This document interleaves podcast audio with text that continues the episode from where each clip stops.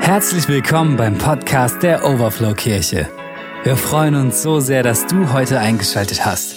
Unter www.overflowkirche.de erhältst du weitere Informationen zu unseren Gottesdiensten und allen anderen Themen rund um die Overflow Kirche. Viel Segen mit der nachfolgenden Message. Ein kleiner Junge fragte seinen Vater, Papa, wie groß ist eigentlich Gott? Der Vater antwortete ihm erstmal nicht, richtete den Blick zum Himmel, sah ein Flugzeug und fragte seinen Sohn, hey, wie groß ist das Flugzeug dort? Der Kleine antwortete, ohne zu zögern, sehr klein, Papa, ist kaum zu sehen. Dann brachte er seinen Sohn zum nächsten Flughafen. Während sie sich einem Flugzeug näherten, fragte er seinen Sohn, und jetzt? Wie groß ist er jetzt? Fasziniert antwortete der Kleine, er ist riesig, Papa. Man kann ihn ja gar nicht übersehen. Daraufhin sagte der Vater, genau so ist Gott. Seine Größe ist abhängig von der Ferne, die du zu ihm hast. Je näher du ihm bist, desto größer wirkt Gott in deinem Leben. Ich muss ehrlich gestehen, das hat etwas mit mir gemacht, diese kurze Episode. Und ich habe mich aber auch gefragt, Moment mal, stimmt das denn? Also gerade der letzte Satz hier, stimmt das denn? Je näher du ihm bist, desto größer wirkt Gott in deinem Leben. Und ich, mir ist bewusst, dass unsere deutsche Sprache oft sehr, sehr doppeldeutig ist. Ja? Nun, also von dem, was es mit dem Flugzeug auf sich hat, hat der Vater natürlich recht. Ja? Also je näher du das anschaust und je näher du im Flugzeug bist, desto bombastisch größer ist es. Weil klar wird, man sieht es im Verhältnis zu sich selber, oder? Wenn du vor so einem riesigen Koloss von Flugzeug stehst, denkst du, boah, wie groß und ich so klein. Ja? Na klar. Aber, und ich weiß nicht, ob ihr das schon mal erlebt habt, ich kann mich gut erinnern an eine Segeltour, die wir hatten rund Fünen, einer großen äh, Ostseeinsel in Dänemark. Und da sind wir unter dieser Brücke über den großen Belt äh, drunter durchgesegelt und keine Ahnung, ich habe es nicht nochmal nachgeguckt, wie hoch das ist, diese Brücke, aber bestimmt ähm, 50, 60, 70 Meter. Und die Autos, LKWs und, und die Züge, die dort oben drüber fuhren, wir konnten, hatten ja ein bisschen Zeit beim Durchsegeln, da das anzugucken, die waren wie Matchbox-Autos. Die waren winzig klein. Aber jeder von uns Erwachsenen wusste natürlich, äh, ich kann die nicht einfach so von der Brücke nehmen. Weil wenn man näher rankommt, dann sind sie groß. Das ist uns schon bewusst. Aber wie ist das hier mit Gott gemeint? Ich glaube ja, der eine Aspekt stimmt. Je näher man Gott ist, je näher man ihn sucht und erlebt, desto größer und mächtiger erscheint er mir, oder? Wenn ich weit weg von Gott bin und mal gehört habe, ja, der, was hat hier die Mimi heute gesagt? Er tut Wunder, er tut große Sachen. Ist er echt so groß? Aber ich habe es noch nicht erlebt. Dann ist er für mich vielleicht eher so wie so ein kleines Flugzeug, was weit oben fliegt. Es ist so weit weg. Aber wenn ich Gott erlebe und sage, ich habe das und das erlebt, wirklich am eigenen Leib, in meiner eigenen Familie, dann sage ich, Gott, du bist groß dann stimmt das für mich. Dann ist es wie, als würde ich neben dem Flugzeug stehen.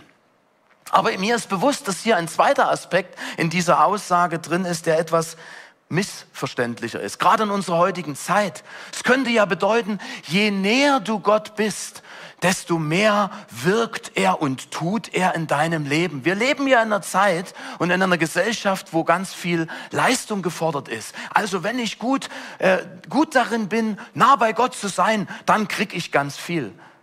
Das bedeutet es aber nicht. Nein, das bedeutet es nicht. Aber was ich erleben werde, wenn ich näher bei ihm bin, ich werde vielleicht das, was er tut, eher wahrnehmen, dass er wirkt, dass er erleben. Gibt ihr mir da recht? Und darum, darum geht es. Wir befinden uns mitten in der Predigtreihe, die ich heute beenden werde, wo wir uns Gedanken gemacht haben über die Namen Gottes, über den Ich bin, den Gott, der gesagt hat, ich bin, der ich bin und der immer sein wird. Und ich möchte heute diese Reihe abschließen mit, mit einem Namen, der irgendwie alles zusammenfasst. Und ich möchte damit verbinden diese dringende Einladung an jeden Einzelnen von uns, an dich und mich.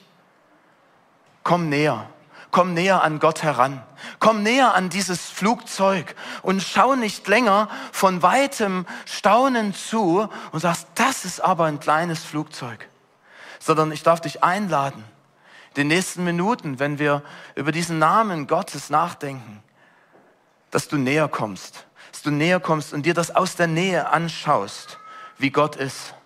Egal, ob du ihn schon kennst, dann rück noch näher ran. Wenn du vielleicht dich wieder ein Stück entfernt hast, gute Gelegenheit, näher ran zu rücken und ganz nah bei ihm zu bleiben.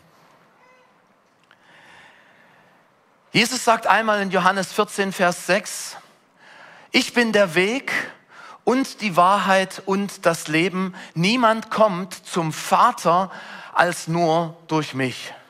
Und ihr Lieben, mir geht's heute um diesen Namen Abba Vater. Ich erkläre gleich, was Abba bedeutet. Aber in dem, was wir gerade eben gelesen haben, wird deutlich, Jesus geht es um den Vater.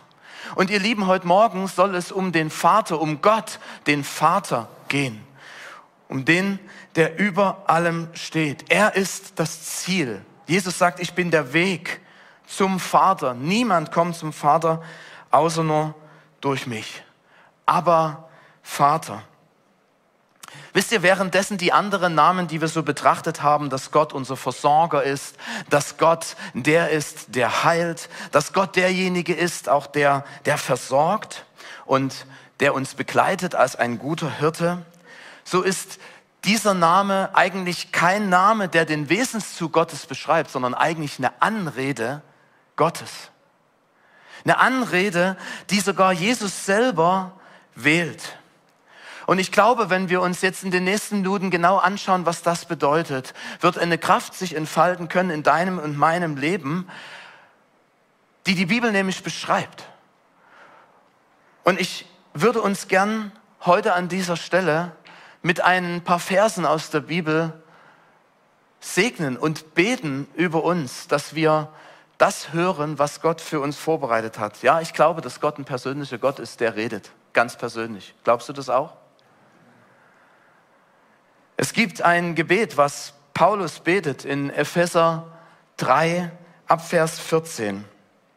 Und er sagt dort, ich kann nur meine Knie beugen vor Gott, dem Vater, dem Vater von allem, was im Himmel und auf der Erde ist, dem Vater aller Vaterschaften heißt es in anderen Übersetzungen. Und jetzt sagt er, ich bete.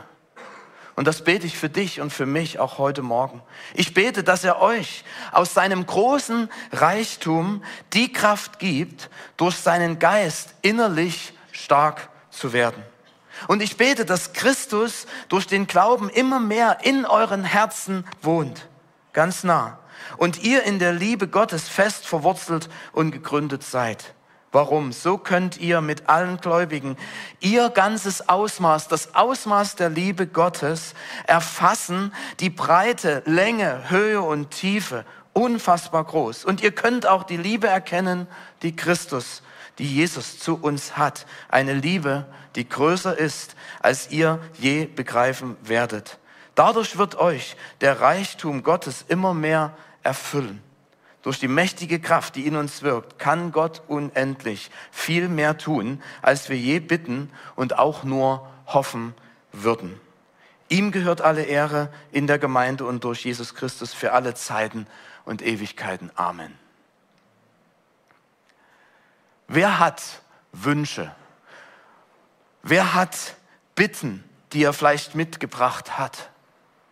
Ich glaube, einige von uns. laute oder leise. Und es gibt einen Vater, es gibt einen Gott im Himmel, der über allem steht und der alle Macht hat. Und der dein und mein Vater sein will. Nun aber kurz dazu Abba. Was bedeutet denn Abba? Nein, es ist nicht die Band. Nicht die Band. Sagt mal mit mir, nicht die Band. Dankeschön, dass ihr das klar kriegt. Nicht, dass ihr sagt, oh, der Stefan hat heute über die Band Aber gepredigt.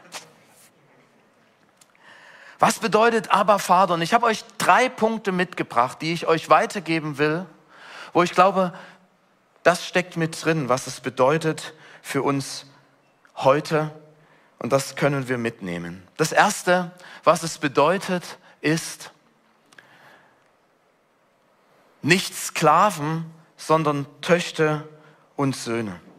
Vielleicht als du so als, als Bibelleser gehört hast, aber Vater, ach, das kenne ich, hast du vielleicht hier an, diese, an diesen Vers aus Römer 8, Vers 15 gedacht. Kann sein. Denn ihr habt nicht, heißt es dort, einen Geist der Knechtschaft empfangen, wieder zur Furcht, sondern einen Geist der Sohnschaft, der Kindschaft habt ihr empfangen, indem wir rufen, aber Vater. Aber Vater ist eine sehr, sehr vertrauliche, persönliche Anrede Gottes. Es ist nämlich aramäisch und heißt Vater oder Papa. Ich weiß, einige sagen, ach, das ist die Verniedlichungsform, so von Papilein oder so. Ich glaube nicht, dass, dass das damit gemeint ist, sondern ich glaube, dass das eher ein sehr vertrautes, persönliches, intimes eine intime Bezeichnung ist für den Namen Gottes. Es ist eine, ein Name, für der Beziehung ausdrückt. Ich dachte so bei mir, ich weiß nicht, wenn ich mich so an die Kinder erinnere, unsere sind jetzt größer, die kann ich nicht mehr so schön auf den Arm nehmen. Als es so zwei, drei, vier, fünf Jahre waren, so noch klein und knuddelig, aber nicht mehr so klein, dass sie schon sprechen konnten. Wie war es denn dann, oder? Als sie so auf dem Arm waren und die, die, die Mama angeguckt haben und gesagt haben, Mama, du bist die Beste und die Größte, oder? Oder dann beim Papa, Papa, du bist der Stärkste, oder? Und wenn sich dann manchmal so die Kinder in dem Alter unterhalten haben und sich gegenseitig überboten haben, ja, also keine Sendung Mein Mann kann, sondern meine Mama, die, was die kann, kann deine bestimmt nicht. Und erst mein Papa. Kennt, weiß jemand, von was ich spreche? Ihr guckt mich alle so, nein, kennt ihr nicht. Doch, eins, zwei, drei, nee, okay. Und wenn sie dann sagen Papa oder Mama, dann hat das von dieser persönlichen Beziehung etwas. Es geht um Beziehung, es geht um Nähe, es geht um Intimität. Und Paulus macht das hier mit diesem Bild sehr, sehr deutlich. Nein, wir haben keinen Geist irgendwie in der Knechtschaft, dass wir uns fürchten müssen, dass wir bibbern müssen. Nein, Gott hat uns keinen Geist der Angst gegeben, sondern einen eines Kindes. Aber eigentlich steht hier nicht, nicht Kindschaft oder Sohnschaft in diesem Sinn, sondern eigentlich Adoption. Jetzt denkst du vielleicht, ach du Schreck. Ich habe eine ganz süße kleine Geschichte gelesen von einem Kind, der wurde auf dem Spielplatz immer gehänselt, weil die Kinder wussten, dass seine Eltern nicht seine sind, sondern ihn adoptiert haben. Und da haben die immer, hey, deine Eltern sind gar nicht deine Eltern, wie es manchmal so ist. Ich fand aber die Antwort von dem kleinen Kerl phänomenal. Wisst ihr, was der gesagt hat? Der hat gesagt, ja, euren Eltern blieb ja gar nichts anderes übrig. Aber meine Eltern, die haben mich ausgewählt. Ich dachte, sensationell. Aber wisst ihr, genau das ist das. Wir sind, wenn wir zu Gott kommen und zu ihm Ja sagen, von ihm adoptiert. adoptiert, angenommen. Er hat sich persönlich für dich und mich nicht nur interessiert, sondern hat gesagt, ich will dich. Und wisst ihr, ich saß die Woche so über diesem Thema und, und mir überkam so innerlich diese, dieser Auftrag, dir heute Morgen zuzurufen, weil ich ja deine Geschichte nicht kenne, aber Gott kennt sie. Dass du nicht denkst, es ist wie immer in meinem Leben. Vielleicht bist du tatsächlich abgelehnt worden. Vielleicht haben deine Eltern dir irgendwann mal gesagt, ob sie es wollten oder nicht, ist rausgerutscht, dass du nicht gewollt warst. Darf ich dir heute Morgen etwas anderes sagen? Du bist gewollt und von Gott geliebt. Er hat dich handverlesen ausgesucht, hat gesagt, hier, ich will dich. Er hat dich gemacht. Und vielleicht, wenn du sogar jetzt erwachsen bist und sagst, boah, irgendwie zieht sich das durch mein ganzes Leben durch, abgelehnt oder sogar gemobbt, vielleicht bist du gerade mittendrin in so einer Situation und sagst, hör auf.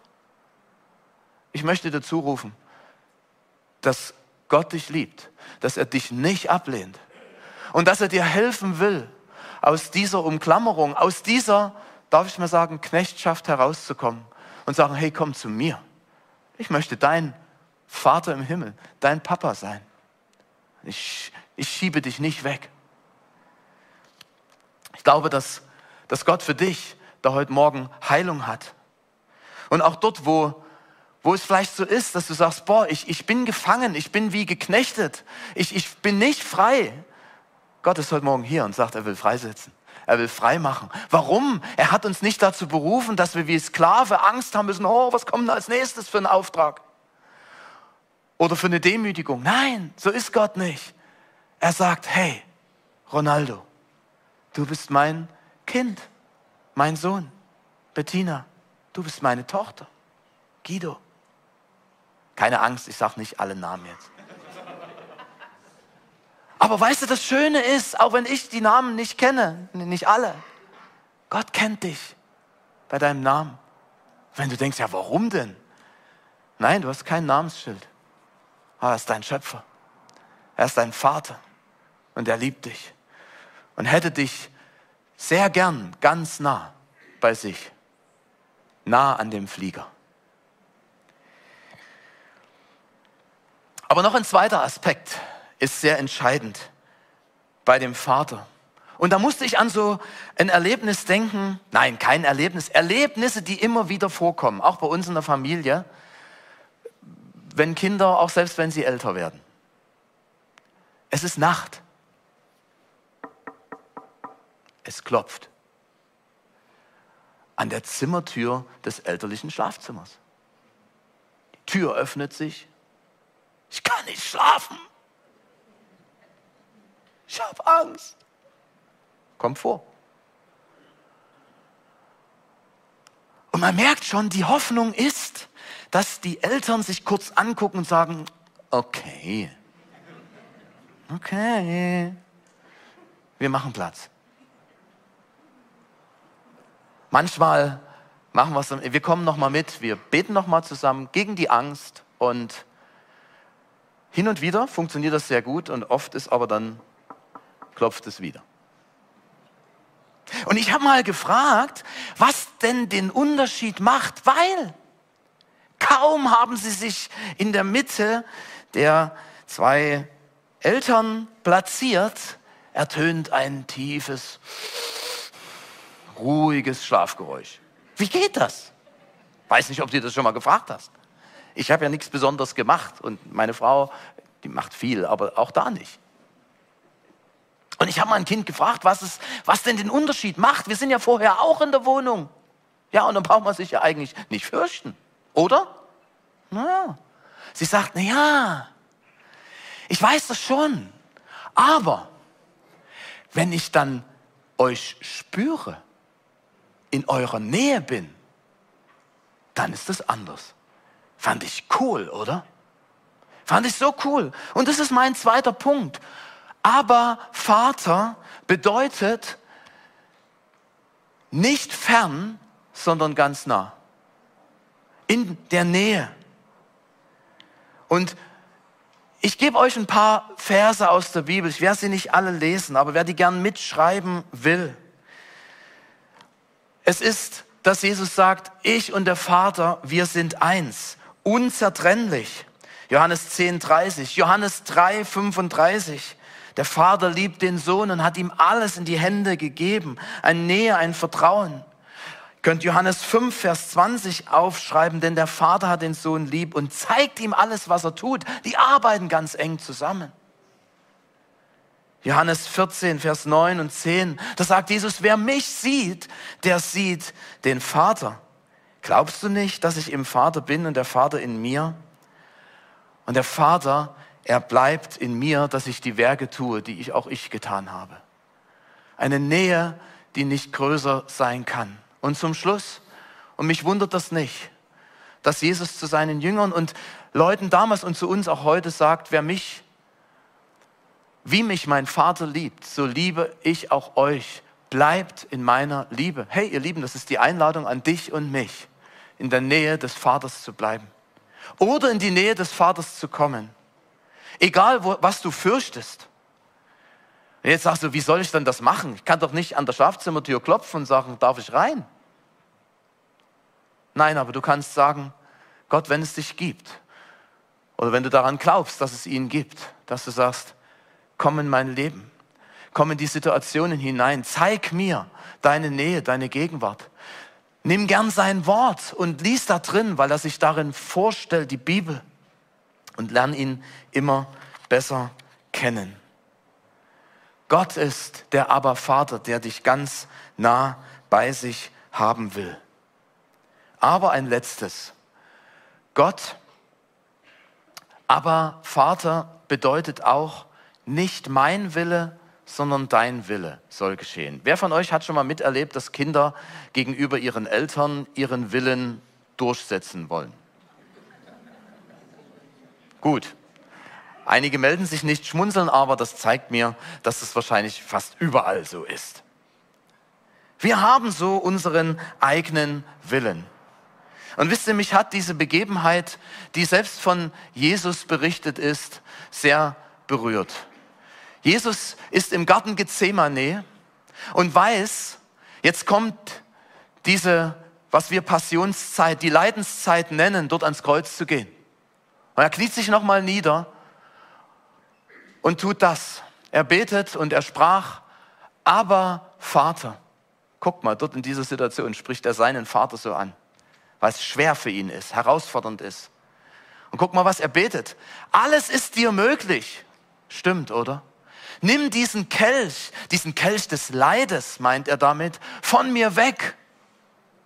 Und dann schickt er diesen Nebensatz hinterher und sagt, doch nicht, was ich will, sondern was du willst. Ich ergänze mal, das soll geschehen. Das ist Hammer, oder? Und das ist nicht so leicht.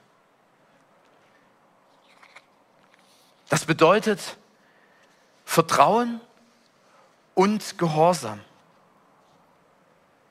Und ich finde es absolut stringent, dass Jesus, als er von seinen Jüngern gefragt wird, wie sie denn beten sollen, ihnen das weitergibt. Ihr kennt das alles, was aus dem Vater unser kommt. Dein Reich komme, dein Wille geschehe, wie im Himmel, so auf Erden.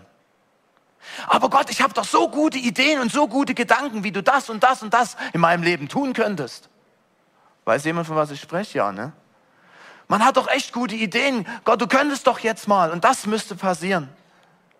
Ja, wir, Gott hat uns gute Gedanken gegeben, das glaube ich auch. Aber Mimi war es, glaube ich, heute Morgen, die gesagt hat, Gott hat sogar, stell dir vor, noch bessere Gedanken. Ist unfassbar, oder? Vielleicht denkst du ja, das kann gar nicht sein. Meine Gedanken sind schon immer so gut.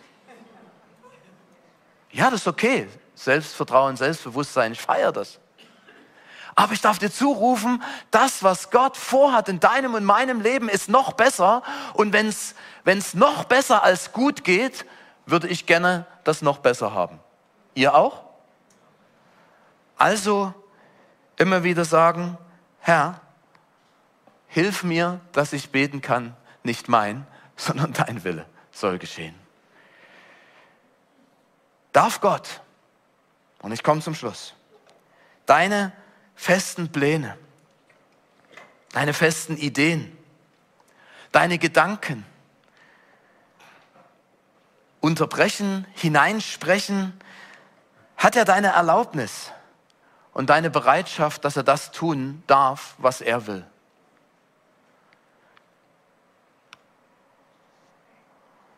Und wo heißt es vielleicht ganz neu, gehorsam zu sein? Vielleicht bist du heute Morgen hier und sagst, ja, ja, ich weiß schon. Eigentlich weiß ich ja, was Gott will.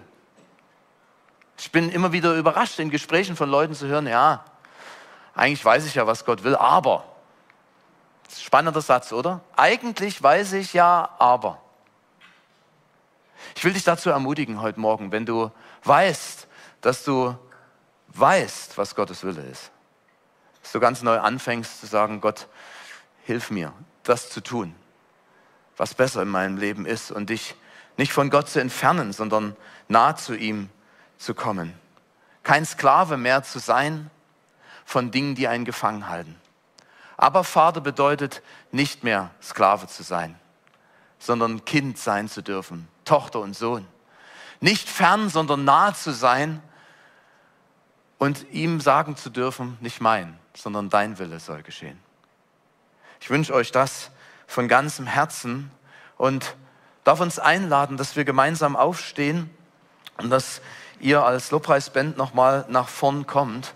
Und ich möchte euch gerne einladen, ganz persönlich an dem Platz, wo du bist. Ich werde nicht nach vorn rufen heute, aber ich möchte dich herausfordern, eine Entscheidung zu treffen. Zu diesen Punkten, wenn du sagst, es gibt Dinge in meinem Leben, da bin ich echt gefangen, aber ich möchte frei sein, dann renn heute zu diesem Vater, der sagt, ich möchte dir dabei helfen. Und wenn Dinge sich so entwickelt haben, Enttäuschungen, Erfahrungen oder was es auch immer ist, die dich von Gott entfernt haben, dann möchte ich dich heute Morgen einladen, wieder nah an den Vater zu kommen und nicht fernab weit stehen zu bleiben. Und wenn du gerade einen Kampf hast, wo du eigentlich weißt, was Gottes Wille ist, aber du sagst, mm, dann darf ich dich ermutigen, dieses Gebet neu zu beten. Herr, nicht mein Wille soll geschehen. Aber Herr, nein, dein Wille soll geschehen. Dann lasst uns kurz einen Moment stille sein und drüber nachdenken und dann kannst du Gott das selber bringen und wir glauben, dass er ein lebendiger Gott ist. Dass er der Aber-Vater ist, der uns liebt und kennt. Okay? Und dann bete ich mit uns. Danke, dass wir aber Vater, aber lieber Vater sagen dürfen. Danke, dass du uns liebst und dass du jeden einzelnen von uns ganz genau kennst. Herr, und ich segne die unter uns heute Morgen, die in Angst und, und Furcht leben. Über eigenes Leben, Herr, oder auch in dem Leben in Bezug auf Familie oder andere, Herr, in Furcht leben. Vielleicht sogar in Furcht vor dir. Herr, dass du jedem Einzelnen begegnest und dass du Angst nimmst und dass du das verwandelst durch deinen guten Heiligen Geist in ein Verständnis, Herr, dass kleine Kinder haben in ihrer Beziehung zu ihren Eltern. Herr, dass es neu möglich ist, dich zu erleben, dich zu sehen, so wie du bist. Nicht von Ferne, sondern von Nähe. Und da bete ich hinein. Herr, für alle die, Herr, wo die Entfernung so groß geworden ist. Oder, Herr, die noch entfernt stehen und die heute Morgen überlegen, Herr, nahe zu dir zu kommen bitte dich, Geist Gottes, dass du weiter an den Herzen arbeitest, weil du der Abba-Vater bist. Und ich möchte hineinbeten in all die Kämpfe, Herr, die, die es unter uns, in meinem und unserem Leben gibt. Herr, wo wir immer wieder neu lernen dürfen, gehorsam zu sein und dir zu vertrauen, dass dein Plan und deine Gedanken noch viel besser sind, Herr, als die, die wir uns schon gemacht haben. Danke, dass du einen jeden liebst.